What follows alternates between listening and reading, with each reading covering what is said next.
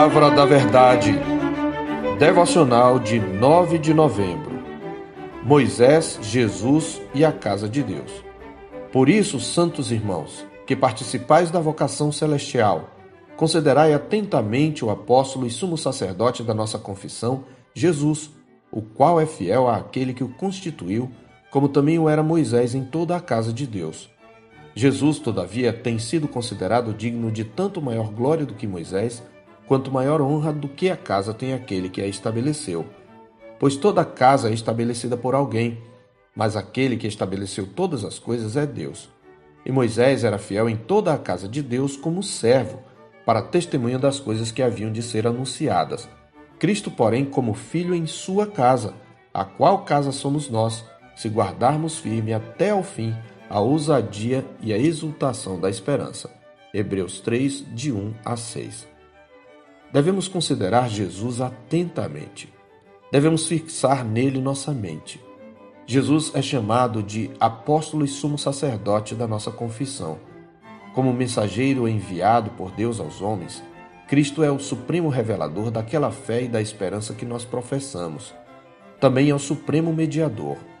Aqui o autor chama a atenção para os ofícios profético e sacerdotal de Jesus. No capítulo 2, verso 17, o autor já havia dito que a paixão e morte também tornaram Jesus o misericordioso e fiel sumo sacerdote, pois o sofrimento o tornou semelhante aos irmãos e sensível aos nossos sofrimentos. Agora ele nos convida a considerar atentamente a Jesus em seus ofícios profético e sacerdotal, enfatizando a sua fidelidade como enviado de Deus. Apóstolo é um enviado, mensageiro autorizado, enviado pelo rei. Na verdade, Jesus é o próprio Rei encarnado. Ele é fiel ao Pai que o constituiu seu enviado autorizado, assim como foi Moisés. Aqui, antes de tudo, há um claro paralelo entre Jesus e Moisés. Ambos foram constituídos por Deus mensageiros autorizados. O que temos aqui é uma alusão àquela passagem em que a autoridade de Moisés como mensageiro fiel do Senhor havia sido colocada em xeque pelos seus irmãos Miriam e Arão, no episódio conhecido como a sedição de Miriam e Arão.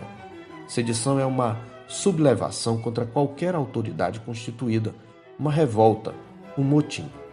Em Números 12, versos 1 e 2 e de 4 a 8, está escrito: Falaram Miriam e Arão contra Moisés por causa da mulher cuxita que tomara, pois tinha tomado a mulher cuxita. E disseram: Porventura tem falado o Senhor somente por Moisés? Não tem falado também por nós? O Senhor o ouviu. Logo o Senhor disse a Moisés e a Arão e a Miriam: Vós três, saí à tenda da congregação. E saíram eles três. Então o Senhor desceu na coluna de nuvem e se pôs à porta da tenda. Depois chamou a Arão e a Miriam e eles se apresentaram. Então disse: Ouvi agora as minhas palavras. Se entre vós há profeta, eu, o Senhor, em visão a ele, me faço conhecer ou falo com ele em sonhos. Não é assim com o meu servo Moisés, que é fiel em toda a minha casa. Boca a boca falo com ele, claramente e não por enigmas, pois ele vê a forma do Senhor. Como, pois, não temestes falar contra o meu servo, contra Moisés? Como judeus, os leitores conheciam a história.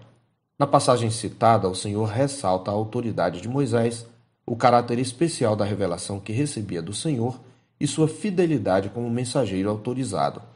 Então ele acrescenta que, tal como Moisés, Jesus é o enviado especial e mensageiro constituído e autorizado por Deus. Todavia, prossegue o autor, há um claro contraste também entre Jesus e Moisés. No estágio seguinte de sua argumentação, o autor se utiliza de um raciocínio do menor ao maior, mostrando a superioridade de Jesus sobre Moisés como mensageiro do Senhor. A linha de raciocínio é a mesma daquela que apontou a superioridade de Jesus sobre os profetas da velha aliança e sobre os anjos nos capítulos anteriores. Em primeiro lugar, ele mostra que, como agente da redenção, Jesus tem maior honra do que Moisés, nos versos 3 e 4. Moisés foi fiel na casa de Deus como servo. Ele não era o dono da casa, era um mordomo na casa. Embora tenha autoridade na casa, delegada pelo seu senhor, o mordomo não é o dono, não é o proprietário. Cristo foi fiel em sua própria casa como filho.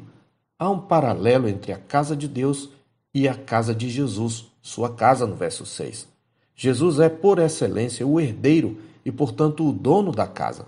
Ele é o próprio Deus. Sua autoridade não é derivada, mas inerente. Ele é Deus encarnado.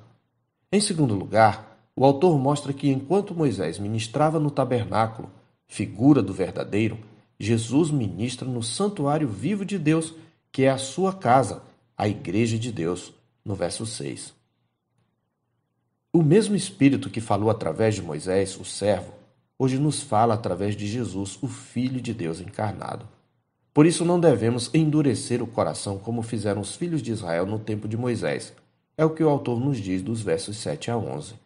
Uma advertência tirada do Salmo 95, de 7 a 11, apontando exatamente a incredulidade e desobediência de Israel nas suas peregrinações. É preciso observar que o autor de Hebreus não está de nenhum modo negando a validade das Escrituras do Antigo Testamento. Pelo contrário, ele mostra em toda a epístola como elas se cumpriram em Cristo.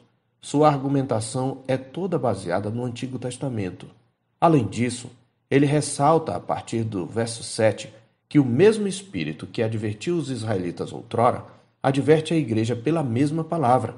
Assim, pois, como diz o Espírito Santo, Hoje, se ouvirdes a sua voz, não endureçais o vosso coração como foi na provocação, no dia da tentação no deserto, onde os vossos pais me tentaram, pondo-me à prova, e viram as minhas obras por quarenta anos. Por isso me indignei contra essa geração e disse: Estes sempre erram no coração, eles também não conheceram os meus caminhos. O raciocínio é: se os crentes da velha aliança foram reprovados por Deus ao desobedecerem sua palavra dada a eles por intermédio de Moisés, muito mais sob a nova aliança serão rejeitados aqueles que não obedecem à mesma palavra dita pelo próprio Filho de Deus, cuja autoridade é inerente e não derivada. Assim, devemos cuidar para não alimentarmos um coração perverso e incrédulo. Tal atitude nos afasta do Deus vivo. Alguns versículos adiante, somos exortados a observar o exemplo da Igreja do Velho Testamento para não incorrermos no mesmo exemplo de incredulidade, desobediência e destruição, nos versos 15 a 19. E a fim de nos protegermos da sedução do pecado e do endurecimento do coração, precisamos nos encorajar mutuamente, como ele diz nos versos 12 e 13. Tende cuidado, irmãos. Jamais aconteça haver em qualquer de vós perverso coração de incredulidade que vos afaste do Deus vivo. Pelo contrário, exortai-vos mutuamente cada dia durante o tempo que se chama hoje, a fim de que nenhum de vós seja endurecido pelo engano do pecado. Além de nos chamar à fé e obediência ao Evangelho de Cristo, a exortação nos ensina sobre a importância da Igreja como meio de preservação da fé. Por isso, não tem sentido um genuíno cristão se tornar um desigrejado. Tal era, por assim dizer, um dos problemas dos cristãos hebreus para os quais originalmente foi escrita a epístola: desânimo e abandono das assembleias solenes. Por esta razão, o autor voltará a recomendar aos seus leitores esse cuidado mútuo mais adiante, ressaltando a importância do compromisso com a igreja local e com as reuniões presenciais no capítulo 10, de 24 a 25. Consideremos-nos também uns aos outros para nos estimularmos ao amor e às boas obras, não abandonando a própria congregação, como é costume de alguns, antes fazendo admoestações, e tanto mais quanto vedes que o dia se aproxima. Sermões ouvidos pela internet têm o seu valor como coadjuvantes do aprendizado recebido no culto, desde que exponham fielmente as Escrituras, mas não substituem a admoestação pessoal, olho no olho, durante o culto na pregação e após ele nas conversas que aplicam a palavra ouvida aos casos particulares. Também não substituem a administração dos sacramentos, selos visíveis do pacto da graça e representações do Evangelho de Cristo. A Igreja precisa resistir aguerridamente à virtualização e individualização da fé. Como vimos no verso 6, nós somos a casa de Deus, sobre a qual Cristo é o sumo sacerdote. Aqueles que consideram atentamente no apóstolo e sumo sacerdote da sua confissão hão de amar a sua casa, a igreja reunida. Aqueles para quem Cristo é o bem maior hão de também dizer: quanto aos santos que há na terra, são eles os notáveis nos quais tenho todo o meu prazer. Eu sou o pastor Marcos Augusto, pastor da Terceira Igreja Presbiteriana de Boa Vista, em Roraima. Tenha um bom dia na paz do Senhor Jesus.